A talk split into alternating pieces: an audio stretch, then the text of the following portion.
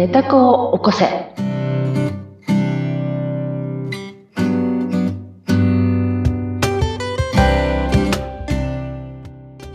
皆様こんにちは。寝た子を起こせのひでかです。はい。そして、お相手は水野ゆきです。でかさん、今回もよろしくお願いします。よろしくお願いします。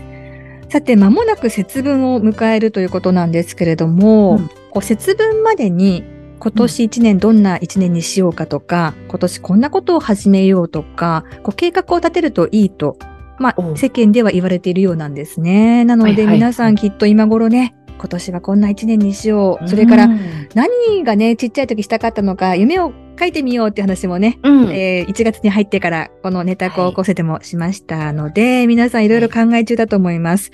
で、新しく何か習い事を始めようってね、思ってる方もいると思うんですが、私の場合はですね、もう自分が何がしたいのかがわからない状態に今 うん陥ってて、うんでもなんとなく音楽的なことに携わるうん新しいことを始めようかなっては思ってるんですが、ひでかさん習い事とかはいかがですか？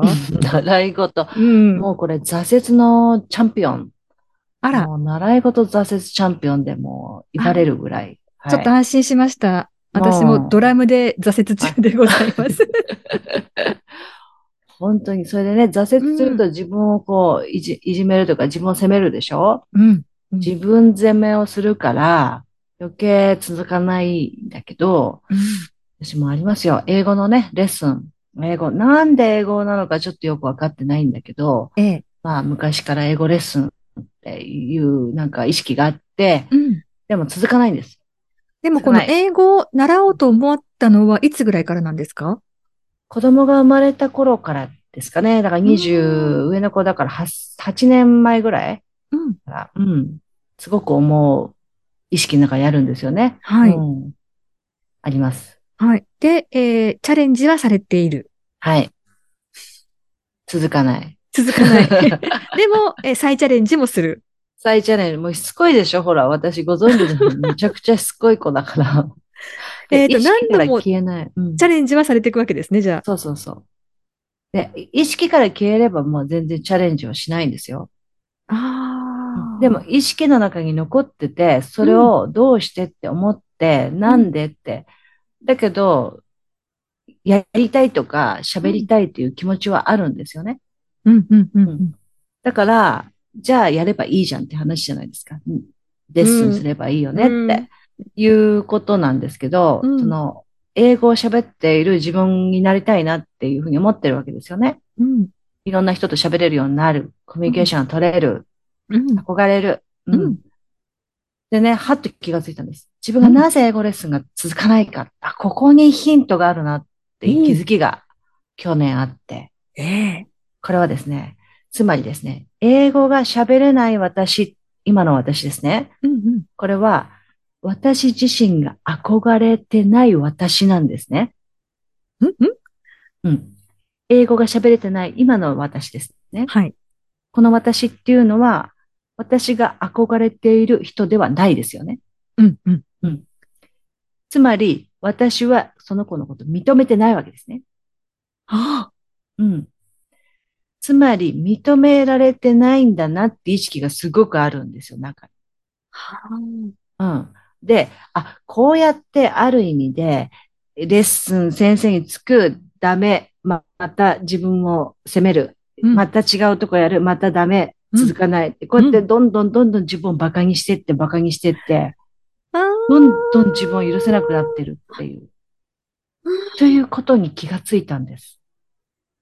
心当たりがあるっていう方も多いと思いますよ。本当に？習い事してて、こう、うんこうなりたいって思って習うのに、うん。そのなりたい自分とのこのギャップが。全然埋まらなくてうん、挫折するっていう方は多いと思います多いが。ですよね。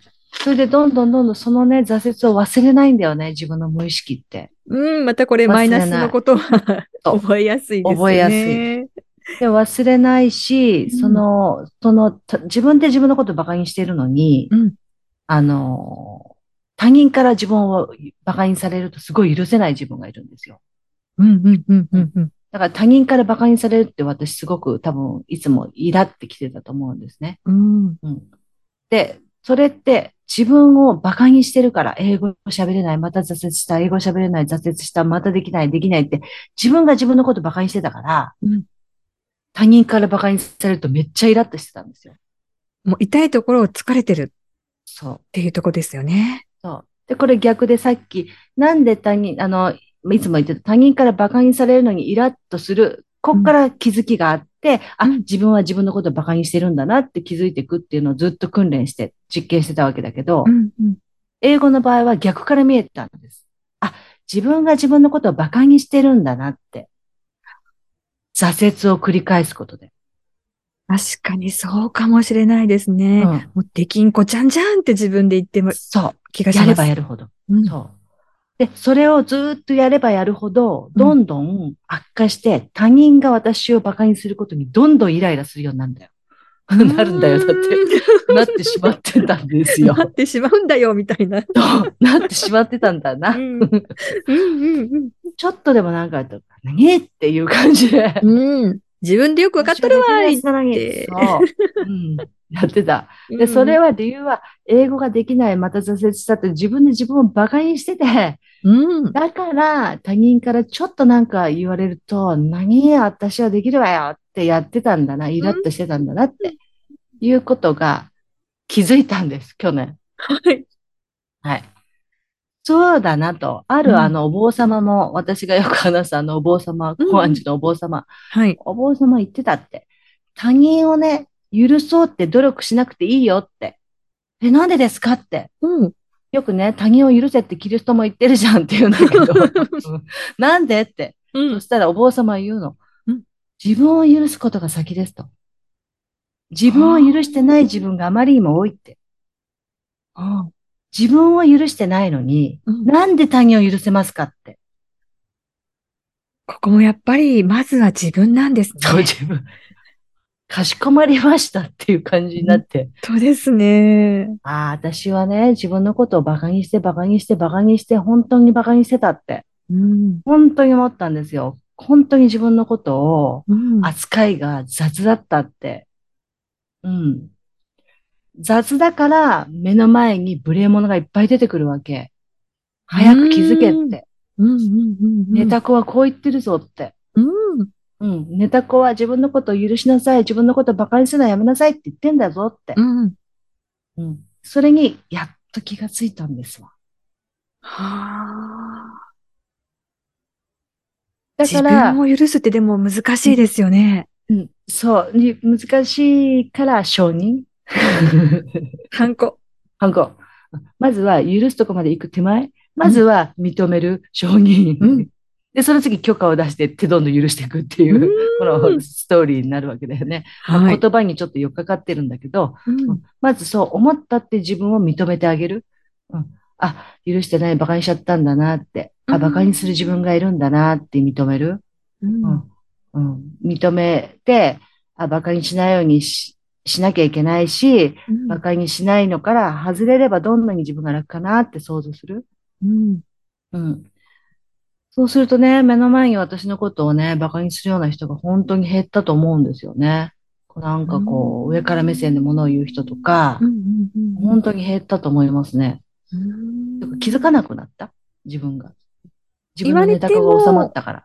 言われてもそこにこう、焦点を合わせずに済むっていうこともありますか？うん。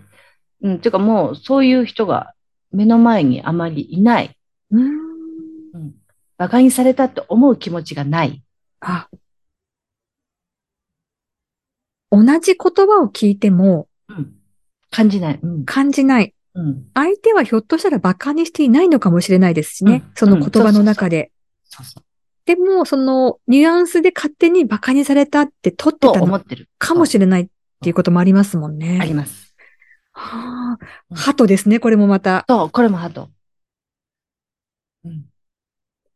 意識すればするほど見えてしまう。見えてしまう。うんうん。っていうことがあって、本当にだからまあ、あの、イラッとするね、その、早くしてよとか、もっと私を丁寧に扱ってよとか、そういうのはいっぱい出てきてるんだけど、うんうん。あ、そうやってみれば最近私のことバカにしてるかな、この人っていう人は本当にいない、いなくなりましたね。うん。うん。なんか、そんなことね、思っ、思わなくていいんだけど、その人がね、私のことをバカにしてるななんて思わなくていいことなんだけど、うんうん。結局そうやって自分が自分のことをバカにしてたから、うん。扱いが雑だったから、そういう人が、そういうような人をうん。出してきて、うん。自分にこう、感情をこう、ゆらゆら揺らされて、うん。ネタこう、お気づきなさいってうん。言った現象が出てきたんだなっていう、うん。すごくそれは思ったんですね。うん。今まではね、本当にね、えー、先生そんなことも知らないんですか？って言われたりとかね、あった。ありました、ありました。いいですね。うんありました。で、私は心の中ではね、うんうん、あなたのレベルじゃ分からないと思って話さなかったんだよってなだめてた。こんなに意地悪なのよ、私。いやそうそのぐらい、その、なんていうのかな、うん、あ、ありました、そうやって。うんこのレベルのこと先生ご存知ないんですか？って言われたりとかあった。うんでも、それが、やっぱりこう、自分の中でこう気づくことによって、だんだんなくなっていくっていうのは、仕事もしやすくなっていきますし、ネタコちゃんも喜んだ状態が多いそうで。すよね。そうなんです。それでね、ミラクルが起きたんです。ネタ子がそうやって収まったんですよ。うん多分ちょっとだけ。うんそしたら今やり始めた英語のレッスンは、うん先生もついてない、そのコーチもいないんだけど、自力でね、すべて自力自力なんだけど、1年間続いてるんですよ。すごいですね。そう。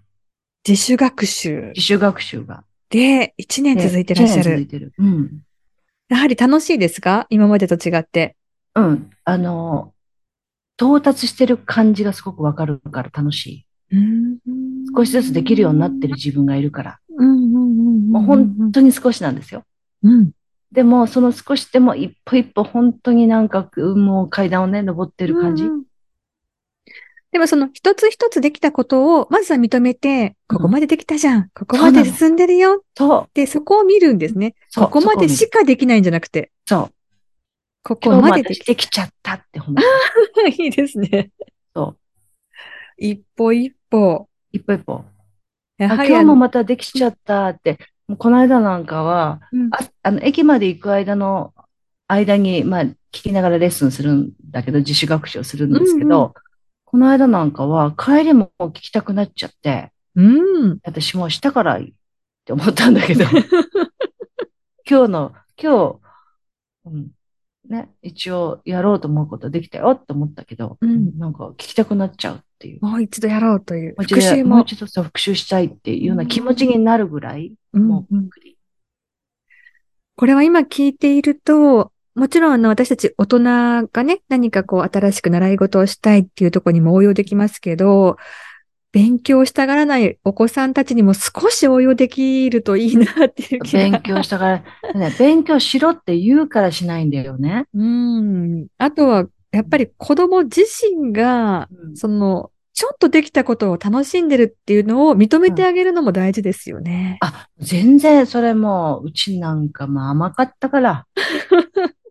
うん、もうだって、赤ちゃん生まれて、はあの、立った時のあの喜びだよね。あれをやらないと。うん立った時のあの喜び思い出すじゃないですか。思い出しますね。うわーってうんうんうん。ものすごい喜んだでしょ？うん。私たち。うん。うんもうあの感動って親の宝でしょ？うんうんうん。あの感じ？うん、を子供に伝える感じ？それを、うんもう、1歳半ぐらいまでではなく、そうそうそうそう。子供が大きくなってししまうとね。23歳の次男にもこの間その感じを思い出してから、うんあ、もう、レイ君、お風呂の掃除してくれたのありがとう。かっこ、あなたにもできるようになったのね。お顔嬉しい。って言ってやったら今日もお風呂洗っててくれてた。すごい。意識だから。そうですよね。やはり認めてあげて、しかもその大きく望むのではなくですね、やっぱりうん小さい成果を。そうなんで多く望むのかなって思いません？おあの、私たち育児終わったから。うん。今だからね、そう、今だから。思いますけどね。思うでしょ？うん。で 確かにそうですね。俯瞰で見るとわかることが、そう。もう渦中にいると全くこうわかんないっていうことも。ゴだよね、親のね。うん立っただけで喜んだじゃん、私たち。本当ですね。その気持ちをまずは自分にも向けてあげることが大事で、そう。自分のネタ子のこともね、ちょっとこうできたことで、よかった、よく頑張った私、うんここまでできてるよ。で、それができることで、今度は相手のこともできるようになっていく。そう。ていうかね、自分ができてくると、うん。あい、子供もできるようになるって私の持論なんです。うーん。私が試験にご浪してやっと受かった。うんものすごい大変だった。うん。でも、それをあの子たちは疑似体験したなって思ってるんですよ。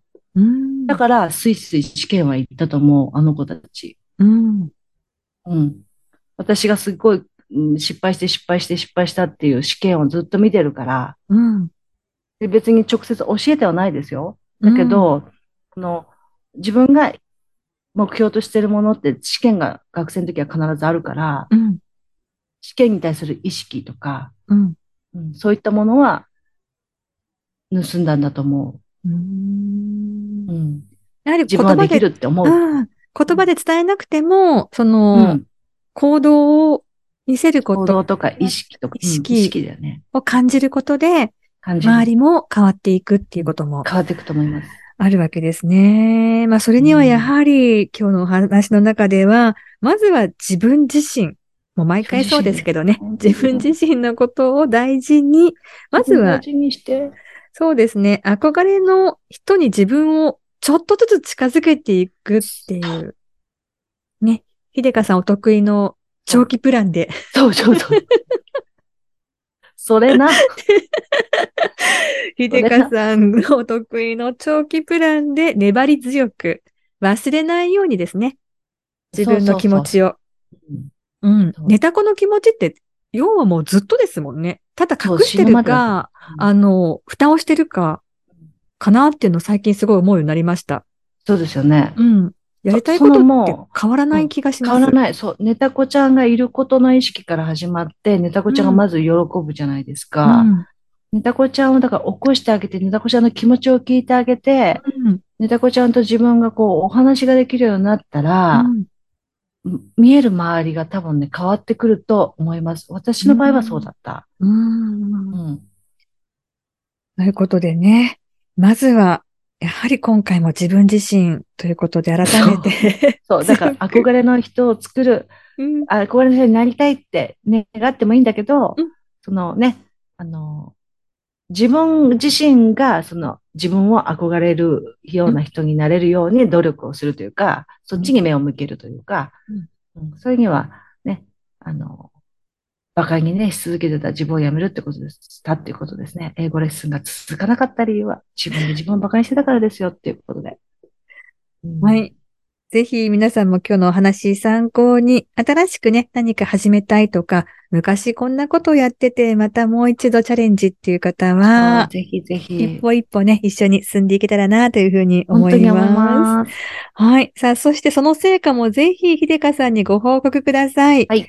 どこにアクセスしましょうか、はい、えっ、と、概要欄にアンケートフォームをあの貼ってありますので、よかったら皆さんぜひ、こんな、えーね、えーことができたよ、あるいは実験してみたよ、ぜひお待ちしております。楽しみにしております。よろしくお願いします。はい。よろしくお願いします。ということで、ここまでのお相手、ネタ子を起こせの秀香と、水野ゆきでした。ありがとうございました。ありがとうございました。